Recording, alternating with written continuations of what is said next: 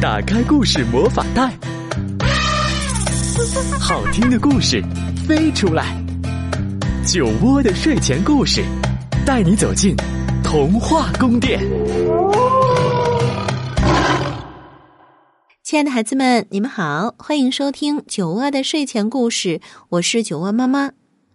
今天啊，酒窝妈妈要来讲一个招待客人的故事。那你们招待过客人吗？当有客人来你们家做客，你会怎么做呢？今天故事中的小女孩 Sophie，她下午招待了一个客人，不过这个客人不同寻常，是一只大老虎。哦，当酒窝妈妈说出来“大老虎”的时候，你觉得很害怕吗？那老虎来他们家是捣乱还是做客呢？Sophie 会怎么应对这个不同寻常的客人呢？一起来听。老虎来喝下午茶。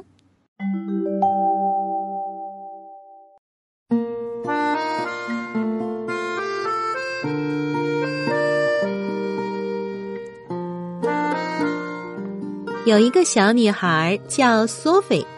有一天，她正和妈妈在厨房里喝下午茶，突然门铃响了。妈妈说。哎呀，会是谁呀？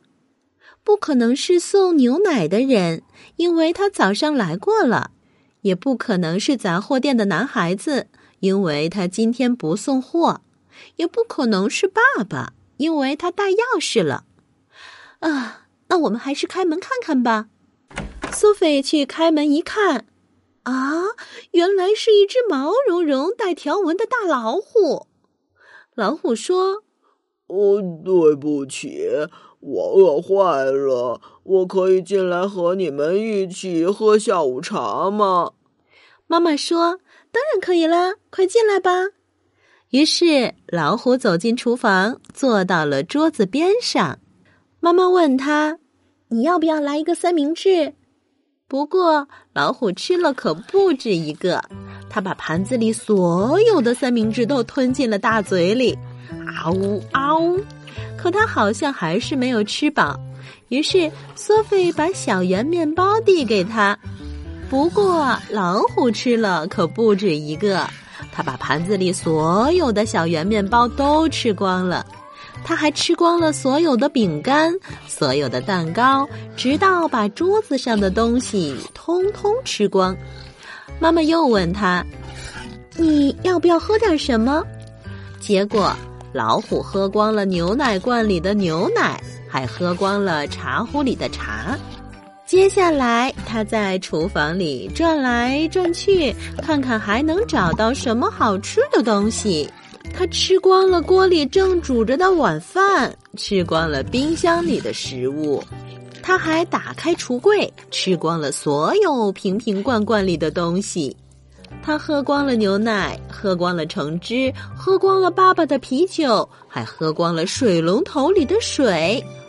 然后他说：“哦，谢谢你们请我喝这么好的下午茶。我想，现在我该走了。”说完，他就走了。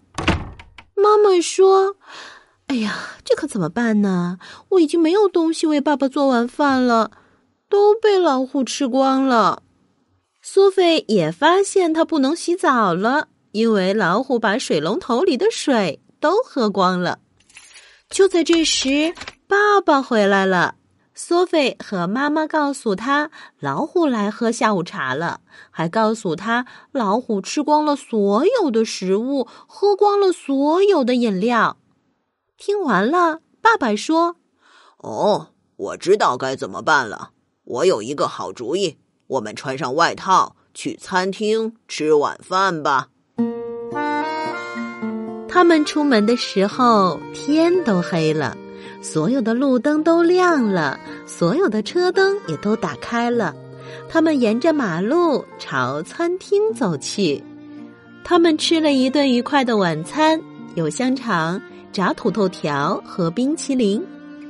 第二天早上。苏菲和妈妈去买东西，他们买了好多好多吃的东西。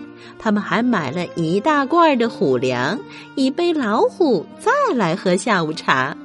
可是老虎再也没有来过。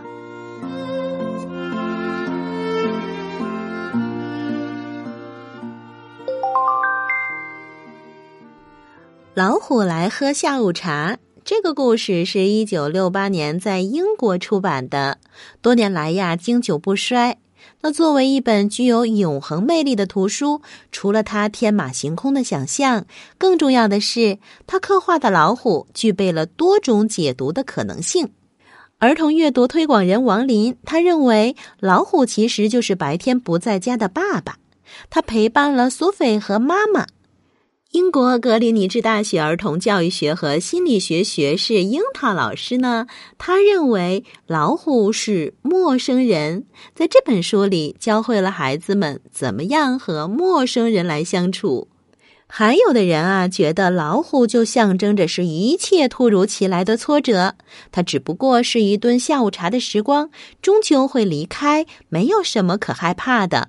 或许呢，还有人觉得这是一个有关分享的故事。那听完了故事之后，我们的宝贝或者是宝爸宝妈，你们觉得这只老虎是什么呢？不妨在故事的留言处来给酒窝妈妈留言。好啦，今天酒窝的睡前故事就是这样。如果你喜欢酒窝妈妈讲的故事，不妨呢把故事来推荐给其他的小朋友，让他们一起来听酒窝的睡前故事。好，我们明天见喽。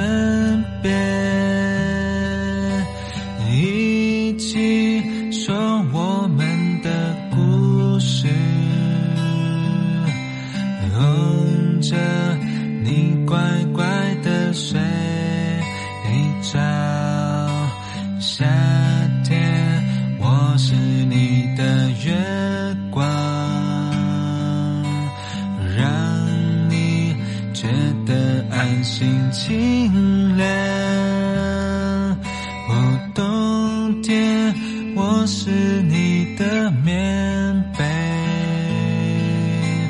静静温暖在你身旁，就让我们一起进入梦梦乡，手牵着手在童话里。翱翔，一起寻找手里的那个小城堡。公主抱着王子的肩膀，舞步很美妙。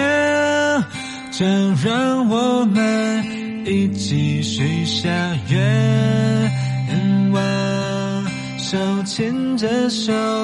做新郎和新娘，一起实现传说里最浪漫的约定，这就是我们幸福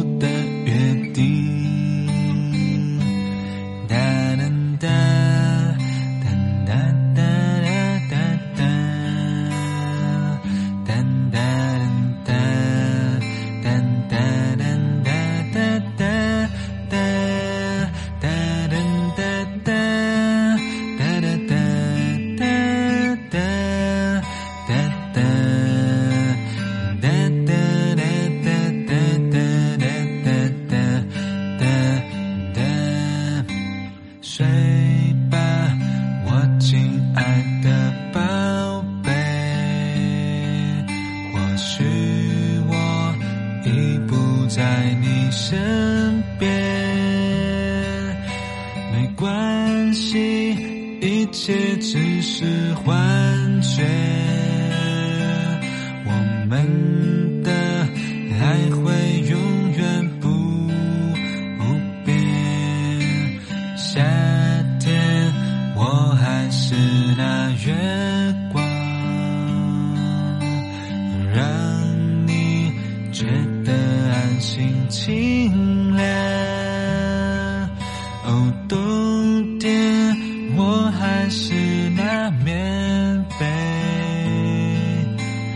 静静温暖在你身旁，就让我们一起进入梦乡，手牵着手。